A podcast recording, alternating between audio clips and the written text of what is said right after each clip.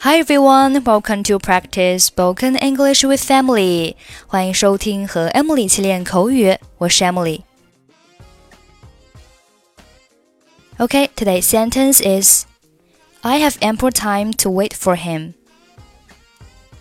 I have ample time to wait for him. I have ample time to wait for him.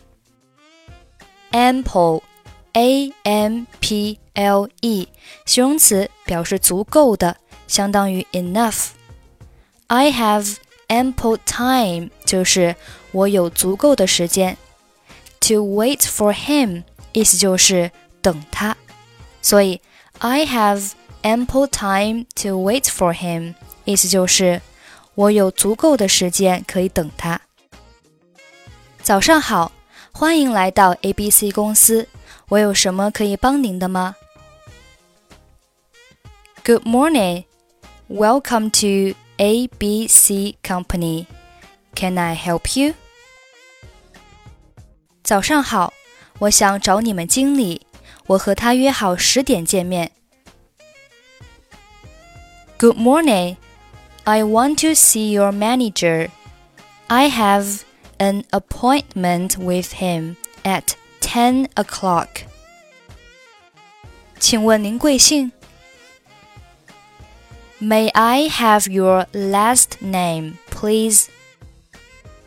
布朗，我是你们公司的美国广告客户，你或许可以从我浓浓的口音中辨别出来。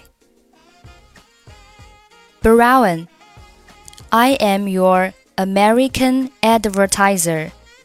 You might tell that partly from my strong accent. 是的。嗯，我看看啊，没错，您的确有预约，请稍坐一会儿，我现在就去告诉经理您已经到了。Right. Well, let me see. Um, yes, you do have an appointment. Please take a seat for a while. I will tell our manager that you have arrived. 谢谢。Thank you，布朗先生，我们经理现在恐怕无法跟您见面，他正在开临时会议。Mr. Brown, I am afraid that our manager is not available now. He is at an interim meeting. 没关系，我有足够的时间可以等他。It doesn't matter. I have ample time to wait for him。真的很抱歉，等经理一有空，我马上通知您。I am sorry for that. I will inform you as soon as our manager is free. Good morning. Welcome to ABC Company. Can I help you? Good morning. I want to see your manager. I have an appointment with him at 10 o'clock. May I have your last name, please? Brown. I am your American advertiser. You might tell that partly from my strong accent.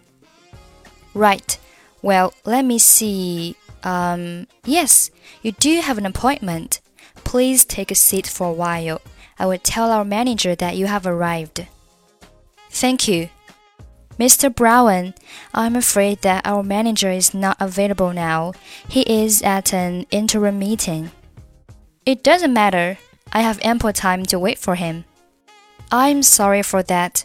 I will inform you as soon as our manager is free. Okay, that's it for today. 获取更多地道美语发音秘籍，欢迎关注微信公众号“英语主播 Emily”。I'm Emily. I'll see you next time. Bye bye.